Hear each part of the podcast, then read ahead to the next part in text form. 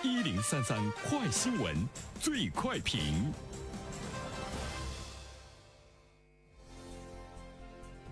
焦点事件快速点评：最近，江苏南通有一个协管员粗暴执法，将摆摊儿的老人摔倒在地，引发社会的广泛关注。目前，被摔老人身体没有大碍，头上呢被摔出一个包。相关领导以及摔老人的协管员家属也已经到医院去看望了老人，并进行了道歉。对此，我们来听听本台评论员袁生的观点。你好，单平。啊，这件事情呢，目前在网上呢引起的愤慨呢是比较多啊。呃，大家呢感觉到很心痛，就是一个老人被这个城管员拎起来，又重重的摔在了地上。不管是出于什么样的原因，我觉得这样对待一个老人，而且呢还是执法部门的人员，的确呢是让人难以接受。他呢是一位协管员啊，他呢已经被刑拘十五天，呃，处罚一千元，进行了深刻的道歉。当地的有关部门呢也说要深刻吸取教训。举一反三，加强队伍建设，提升管理水平，这些官腔我们听的也都是比较多。当地对这件事情解决的速度呢，还是比较快的哈。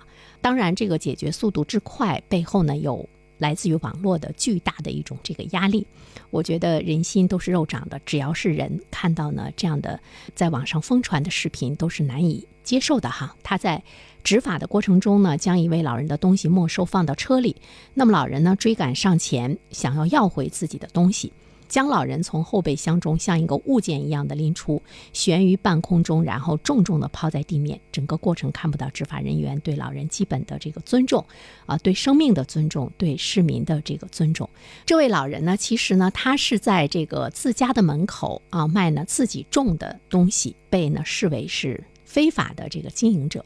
呃，其实我们要再深究一下，为什么会发生这样的事情？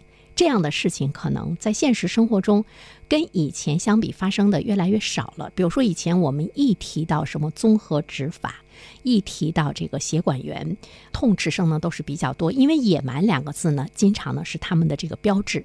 但是之后呢，我们的确是看到了很多城市的综合执法的一个文明的执法的现象，正是在不断不断的涌现。所以说呢，这种粗暴的执法，我们似乎呃了解到的、听到的和看到的已经不是很多了啊。那为什么在这个时候会突然之间，呃冒出这么一个粗暴的一个执法的一个视频，这样一个执法的事实？当地发生了什么？我们再来看一下呢，事发当地。正在进行文明城市创建工作，呃，所以呢，我们要来说一说这个文明城市的创建工作。说到文明城市的创建，这可能是我们大家都非常熟悉啊。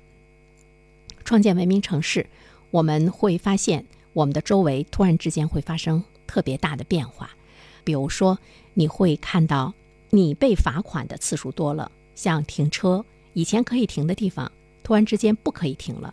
但是你不知道这个地方是不可以停的，或者是呢？以前你知道不可以停，但是也没有人管，而且你会看到大街小巷的警察多了，而且呢，还有一些做小买卖的人，这段时间他是挣不了钱了，他得在家里呢猫起来，就是很多事情做不了了，就是有很多正常进行的事情暂停了。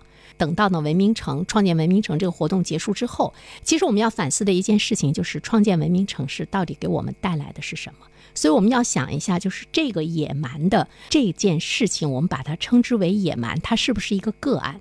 它可能到了一个极端，就是你把老人举在空中摔在地上，就是因为你随地摆摊儿，就是因为你不符合一座文明城市的外在的形象。这个可能是一个极端，但是我们想想，是不是还有很多野蛮的状况是存在在的？这个野蛮它不是一个个案，非常有讽刺意义的一种状态，就是很多的城市在用不文明的。方式来去创建文明城，那么通过这样的野蛮赢得的文明城市，究竟有什么样的意义？创建文明城，这个文明究竟是给谁的？文明的城市难道不是更好的来为市民服务吗？文明的城市难道不是让这个城市中的市民感觉到这个城市的文明吗？但是我们却看到的是，每一座城市在创建文明城的时候，这个文明是做给上面的领导看的，而不是让他的市民能够真正的感受到那一座城市的文明。而且我们会看到，这个文明是短暂的，它不是持久的。一旦这股风刮过去之后，城市又恢复到原来的状态。那么，一旦要创建文明城了，有一些执法部门或者是一些城市的这个主管者，他就找着急了，因为以前存在的问题太多了，他一时管不过来，在着急的过程中就会怎么样呢？就会野蛮，就会粗暴，才会加快他们执法速度，给大家展示一片整洁。那我们想问一下，创建文明城究竟是为了什么？难道是给领导看的吗？所以说呢，这件事情它绝对不是一个个案，它也不是一个执法人员野蛮执法的问题。我们要去想，他为什么这么粗暴？为什么这么急切？